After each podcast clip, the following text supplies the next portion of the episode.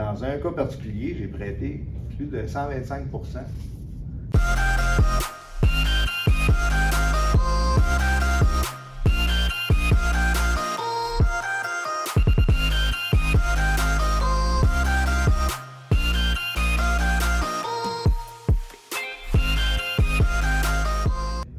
Bonjour à tous.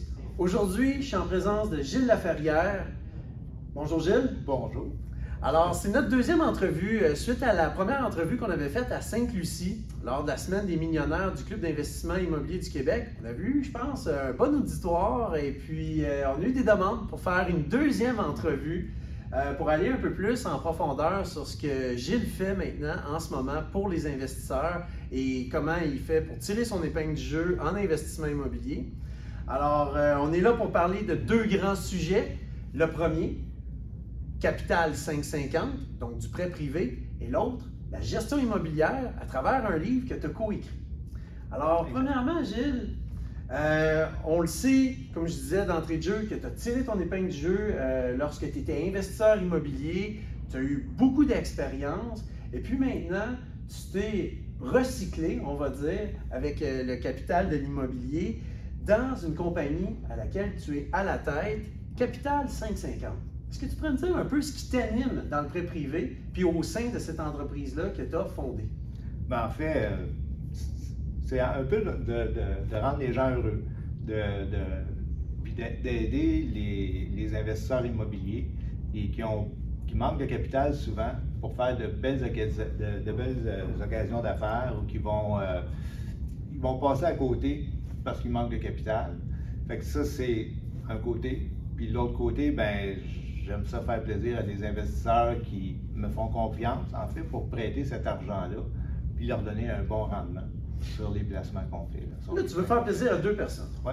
L'emprunteur puis le prêteur. Mm-hmm. Peux-tu me parler un peu de ces deux volets-là? Parce que ça me semble, à première vue, des fois, un petit peu paradoxal de faire plaisir aux deux. Hein. C'est comme nous en courtage immobilier, quand on, fait le pont entre un acheteur et un vendeur, ben, euh, ils n'ont pas nécessairement les mêmes intérêts, mais au final, on réussit quand même à rendre tout le monde heureux. Bien, ça en fait, c'est une belle analogie. Euh, l'emprunteur, ce qu'il a besoin, il a, besoin d'avoir un prêteur de confiance. Il a besoin d'avoir quelqu'un qui évite ses patins, il a besoin d'avoir quelqu'un de créatif, évidemment, il a besoin d'avoir quelqu'un qui a du capital à prêter aussi. Alors, euh, ça, c'est un volet. Fait ce que l'emprunteur a besoin, c'est très particulier. Euh, il faut que ça soit rapide aussi.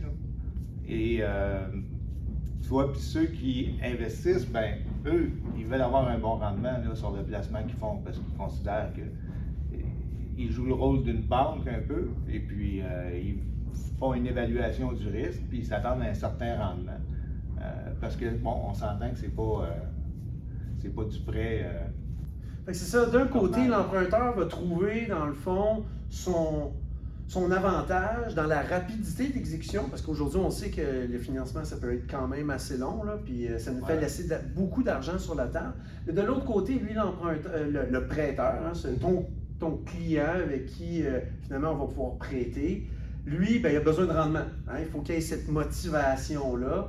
Puis, justement, j'aimerais savoir comment tu fais pour prendre ces investisseurs-là, les regrouper ensemble. Parle-moi un peu, un peu plus de c'est quoi mettre l'argent de tes investisseurs en commun? C'est quoi le véhicule que tu utilises pour faire ça? Oui, le véhicule, c'est une société en commandite. Elle s'appelle la société euh, en commandite Crédit 550. On a le 550 qui revient.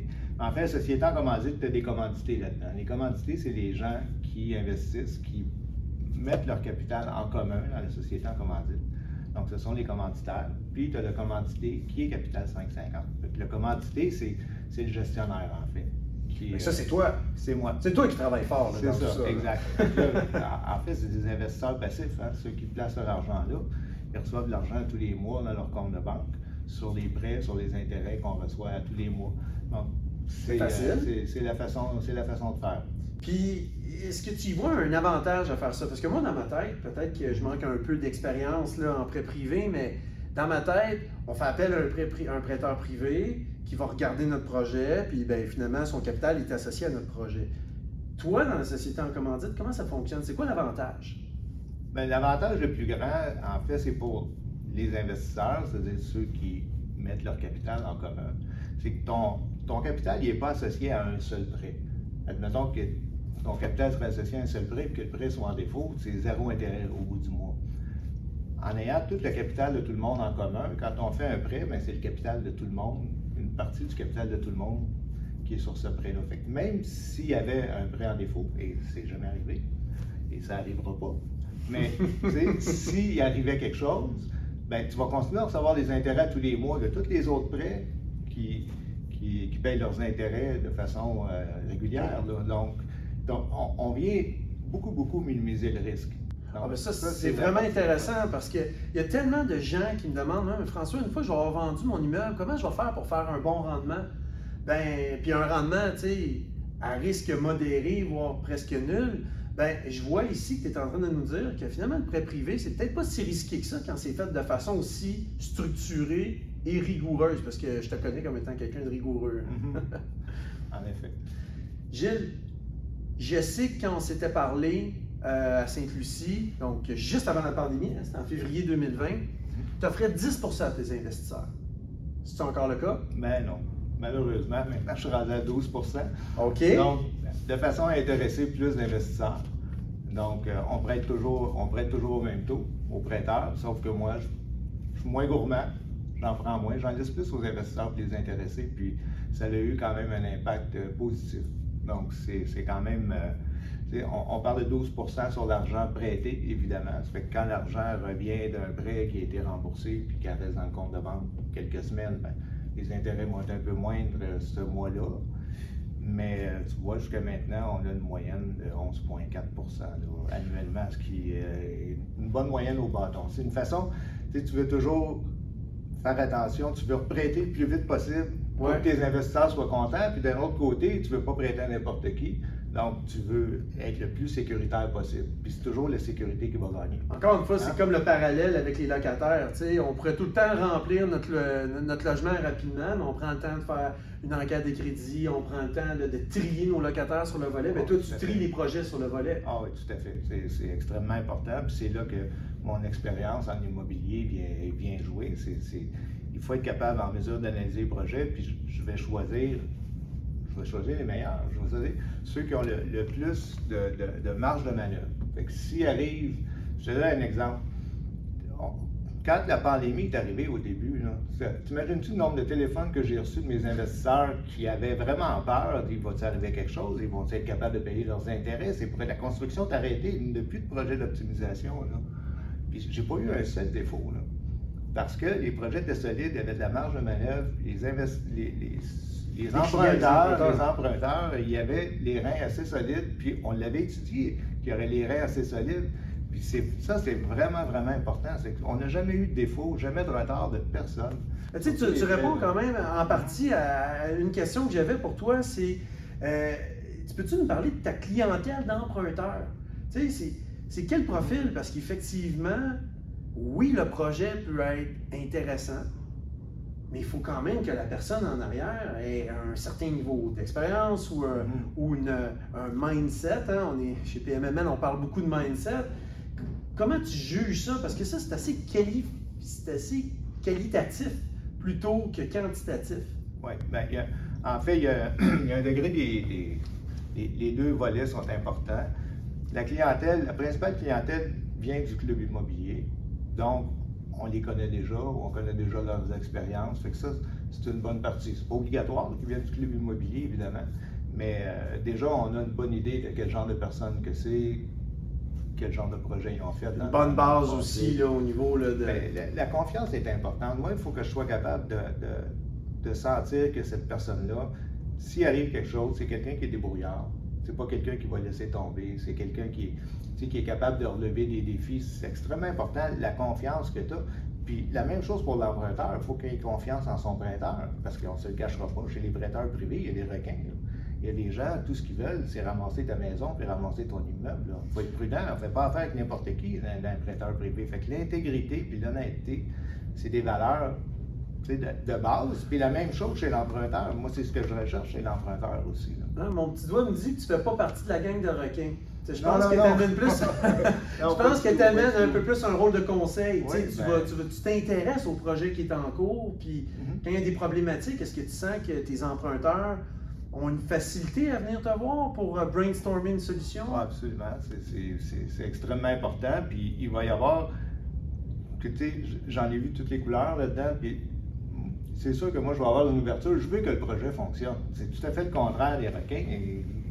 J'ai à cœur que le projet fonctionne, puis je veux absolument pas que mes investisseurs, ceux qui m'ont fait confiance pour placer leur argent, euh, qu'il y ait des surprises désagréables quelconques. Donc, je vais m'arranger que le projet fonctionne, on va être créatif. Euh, s'il faut aider temporairement, euh, puis on sait que le, risque est à peu près nul, on va essayer d'aider temporairement pour que le projet fonctionne et que tout le monde soit content. Tu n'es pas juste un entremetteur, tu es quelqu'un aussi qui va prendre la chaleur avec l'emprunteur s'il y a besoin. Mhm. Sinon, ben, normalement, c'est assez bien organisé, c'est assez bien ficelé comme projet pour que toi, ben, tu puisses avoir juste à faire le, suivi, puis t'assurer que, tout le monde finalement ait ce que tu avais euh, promis au départ. Tout à fait. Quand il y a des, rénovations, des choses du genre, ben, ça va être déboursé progressif, comme les banques font. Donc, on va, avancer de l'argent à mesure que les factures arrivent. je sais que les travaux ont avancé. On aller visiter l'immeuble pour m'assurer que les travaux ont bien été faits. Donc, on ne donne pas tout l'argent en partant comme ça. A une partie de l'argent sert pour optimiser. tu me connais, Gilles, j'aime bien parler des principes, j'aime bien parler des valeurs et tout, là, mais je suis un gars d'histoire. J'aimerais ça que tu me contes peut-être une ou deux histoires là, à succès tu sais, que tu as vécu dans Capital 550, là, puis tu t'es dit là, à, la fin de ce projet-là, ah, c'est pour ça que je fais ça. Mm-hmm. Caroline, que c'est le fun. Serais-tu assez généreux de m'en compter une ou deux? Oh, on, peut, on peut essayer, là, mais on, on donnera pas, des détails, on, donnera pas de nom. Euh, écoute, il y, a des opportunités d'affaires incroyables, puis il y, a des gens qui ils savent comment travailler avec des prêteurs privés, puis ils savent que s'ils ne vont pas chercher la capitale dont ils ont besoin, ils vont perdre cette opportunité-là, des fois des opportunités extraordinaires. Il y en a un, c'est un immeuble, un immeuble commercial, un immeuble à bureau, emplacement, clientèle, bon, tout ce qu'il faut, mais les gars, ils ont un deal absolument incroyable. 8,5 millions pour l'immeuble, et puis euh, l'immeuble vaut au-delà de 12 millions. Donc, tu sais, tu peux pas passer à côté de ça. Mais ils ont besoin de 1,5 million pour fermer euh, le deal. Donc, c'est sûr que moi, je n'avancerai pas 1,5 million, puis prendre un gros pourcentage parce que je vais mettre à risque mes investisseurs. Donc, mhm. oui, je suis prêt à embarquer, mais je n'embarquerai pas tout seul. on va s'associer avec d'autres prêteurs. Donc, dans ce cas-là, il était trois prêteurs sur lesquels chacun a avancé de l'argent. Donc, tout le monde a dilué le risque. Puis eux autres, ils ont pu acheter leur immeuble qui est ultra rentable. Encore une fois, tu as pris part au projet, mais tu as protégé tes investisseurs. C'est sûr que tu aurais, aurais, pu vouloir prendre une plus grosse bouchée du gâteau, mais tu n'es mhm. pas là pour ça. Tu es là pour mitiger le risque.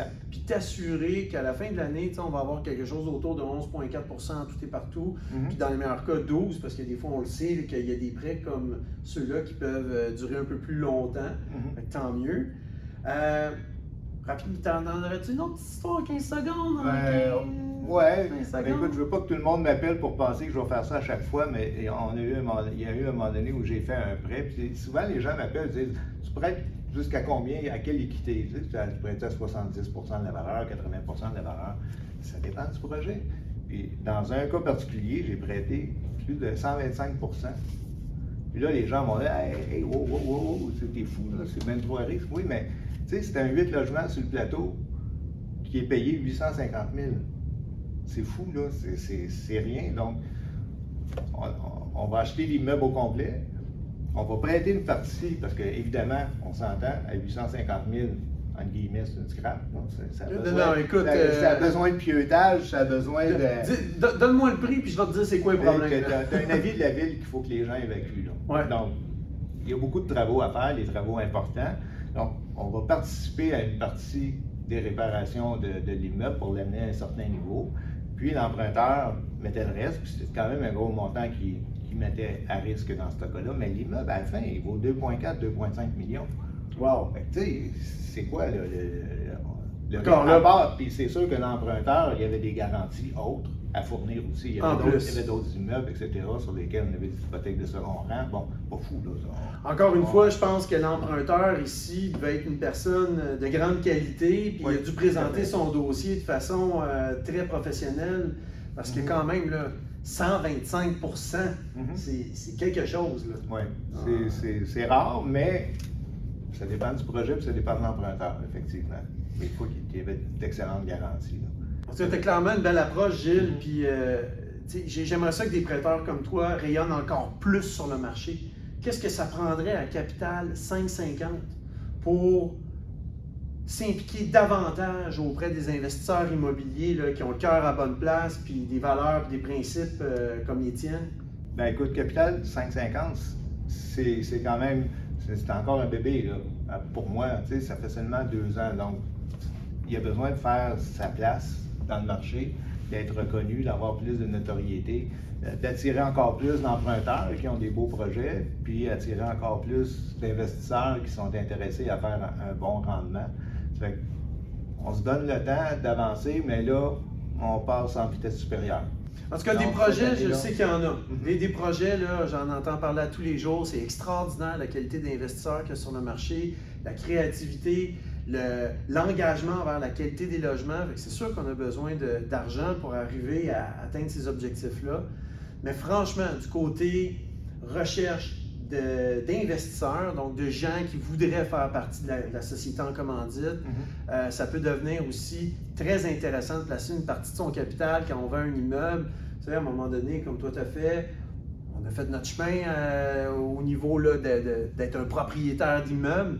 Il est temps qu'on vende. Puis là, qu'est-ce qu'on fait avec cet argent-là? Ben, on peut en placer une partie en attendant. Parce que j'imagine que je place mon argent chez Capital 550, puis je peux la reprendre euh, peu quand je veux. Oui, ben, il y a une, convention, euh, une convention de- de- des commanditaires. Donc, il y a, il y a un certain, euh, certain laps de temps qu'on demande de mais encadré. C'est encadré, ça fait que c'est de 2 à 3 ans euh, qui que l'investissement doit être là, mais pour une raison ou pour une autre, si quelqu'un a besoin de retirer son argent, eh, je n'y empêcherai pas, là, mais sauf que je- on, va lui demander est-ce que tu peux trouver quelqu'un qui prendrait ta place? Est-ce qu'on Mhm. peut trouver parmi les investisseurs qu'on a quelqu'un qui voudrait acheter ta part? Puis sinon, ben écoute, on patiente, on n'a pas le choix. Je ne peux pas aller voir un emprunteur et dire donne-moi donne-moi mon argent tout de suite. Mais quand il va revenir de l'argent dans le compte de banque, on va pouvoir euh, Ben, écoute, rembourser tes parts. C'est structuré, fair enough. Oh oui, oh oui. on a besoin de ça. là. On a besoin de travailler dans un cadre qui est stable. Puis euh, moi, je pense que tu as trouvé le juste équilibre là-dedans. D'immobilier, hein, c'est sûr hein. qu'avec tout ce que tu as pu faire, euh, coach aussi au Club d'investissement immobilier du Québec depuis au moins une douzaine d'années, Mhm. tu as laissé ta marque chez des centaines d'investisseurs au niveau de, de pratiques saines de gestion immobilière. Puis là, aujourd'hui, là, tu viens de nous sortir, ben, peut-être pas aujourd'hui, là, mais il y a une couple de semaines, un nouveau Mhm. livre co-écrit avec euh, Yvan Cournoyer, président du Club d'investissement immobilier du Québec, que je salue, et Jean-Pierre Dussault, aussi coach et accompagnateur. Donc, les trois ensemble, vous avez mis en commun votre savoir, votre expérience, puis vous nous avez écrit un livre Apprenez à mieux gérer vos immeubles